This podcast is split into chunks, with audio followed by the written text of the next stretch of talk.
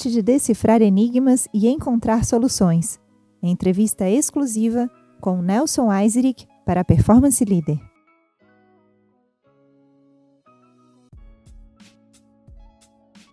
Cultura, arte e direito são palavras carregadas de significado que podem descrever a carreira de Nelson Eiserick. Unindo o saber acadêmico e a paixão pela advocacia, Eiserick é amante dos enigmas empresariais que a ele chegam. Admirado, premiado e reconhecido nacional e internacionalmente, com larga experiência na advocacia preventiva, mercado de capitais, operações societárias e arbitragem, o advogado e professor vê, na boa escrita, na escuta, na paciência e na dedicação à causa, as competências para o êxito na advocacia.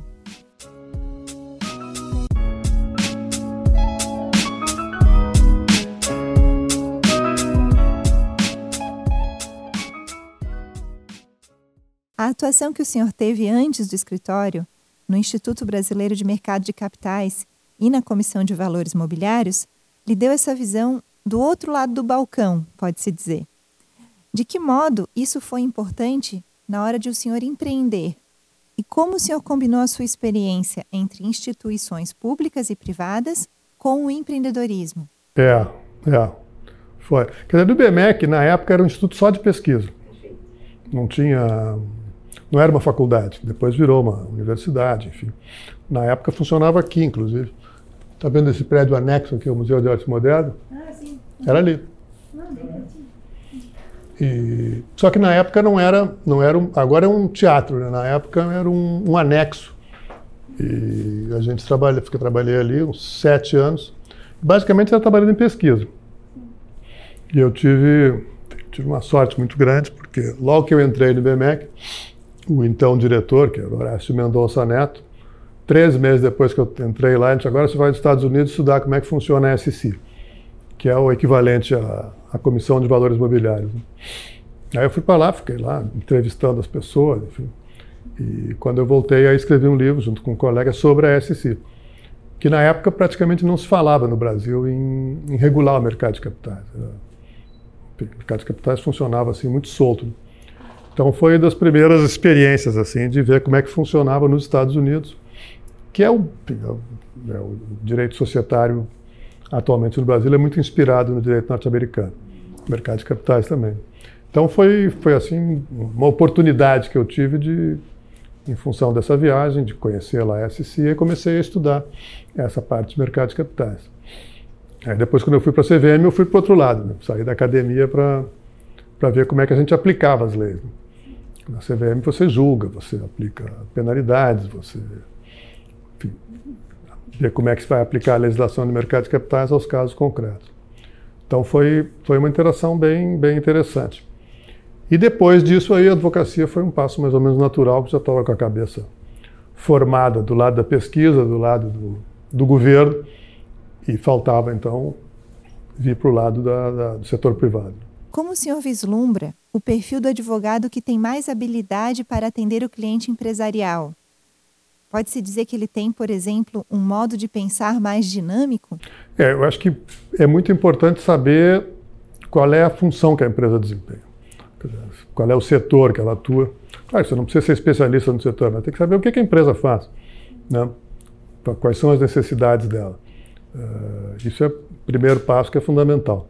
Segundo é conseguir entender bem o, a dinâmica da gestão empresarial, né? conhecer os diretores, membros do conselho de administração, ver o que, que eles pensam, para que, que eles querem determinadas operações e poder ficar, tem que ter muita disponibilidade. Você tem que estar pronto a atender. Às vezes tem operações grandes, assim, compra de outra empresa, de reestruturação societária, você tem que ter disponibilidade.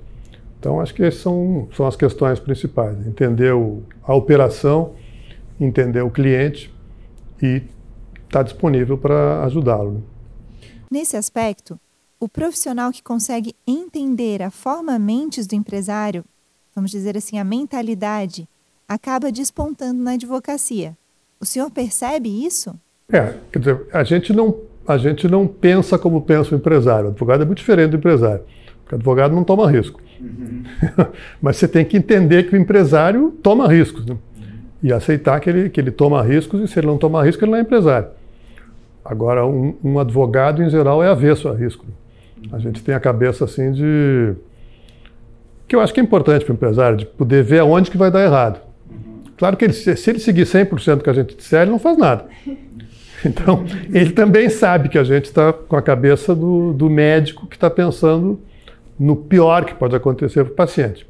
Então, o empresário também tem que ter essa sensibilidade de dizer: olha, tudo bem, você está me dizendo quais são os riscos, mas eu quero assumir determinados riscos.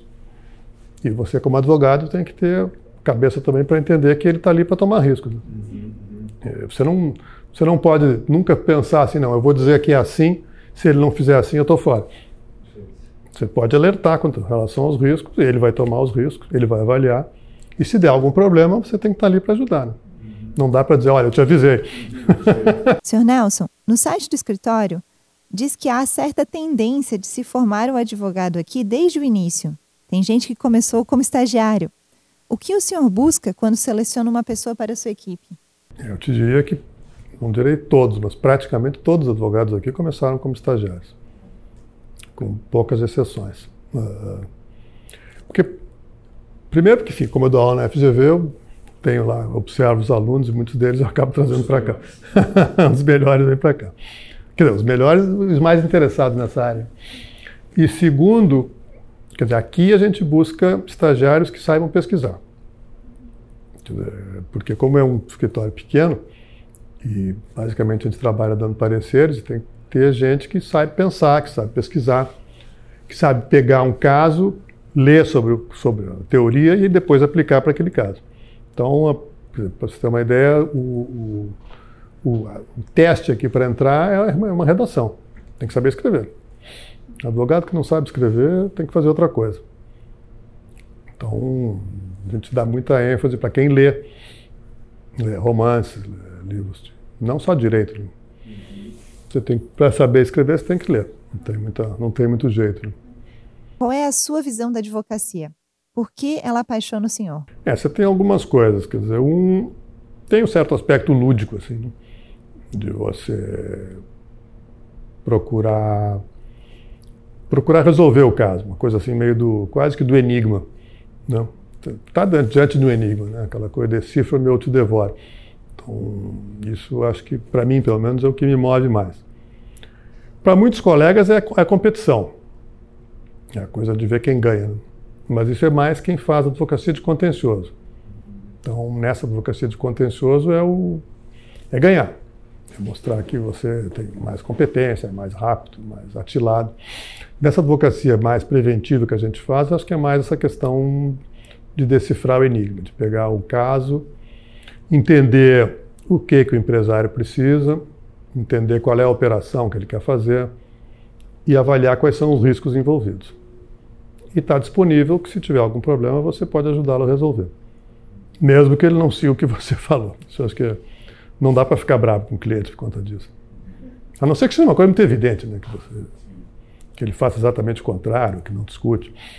Mas, enfim, mas do, nessa advocacia assim, societária preventiva que a gente faz, eu acho que é mais essa questão de enquadrar o caso na lei, resolver o enigma e ajudar o, o empresário na função dele. Temos ouvido muito falar também de que as hard skills vão ser substituídas pelas competências chamadas soft skills. Na sua visão, quais são as competências emocionais importantes na advocacia? Acho que o principal, os dois principais. Primeiro, a capacidade de ouvir. Você tem que saber ouvir. Isso é muito importante, né? nem todo mundo sabe ouvir. E segundo, entender quais são as, as demandas reais do, do cliente. Né?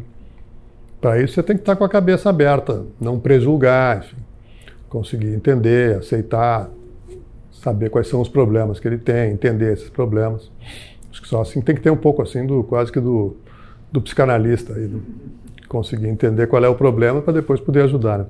Isso eu acho que é um, é um, é um skill muito fino. Assim. Acho que a máquina não chega aí. A máquina chega para soluções de massa, né? padronizadas. Agora, esse tipo de demanda eu acho que sempre vai ter necessidade de profissionais. Né? Você tem hoje, por exemplo, não mencionei há pouco, que é uma área que é fundamental, é a mediação.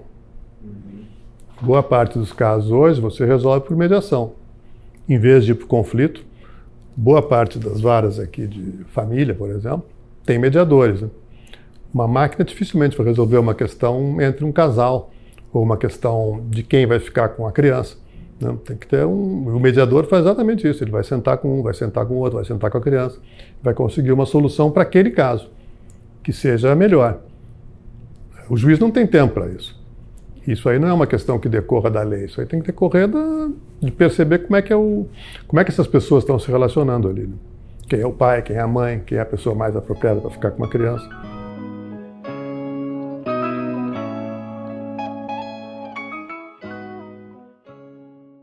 Você acabou de ouvir um trecho da entrevista exclusiva de Nelson Eiserick para a 27ª edição da Performance Leader. A versão completa da entrevista, nos formatos de texto, áudio e vídeo, está disponível no aplicativo da Performance Leader. Confira mais entrevistas completas e aulas magnas sobre gestão, lideranças do direito e de outras áreas, empreendedorismo e competência com as maiores lideranças nacionais e internacionais. Conteúdos exclusivos Performance Leader.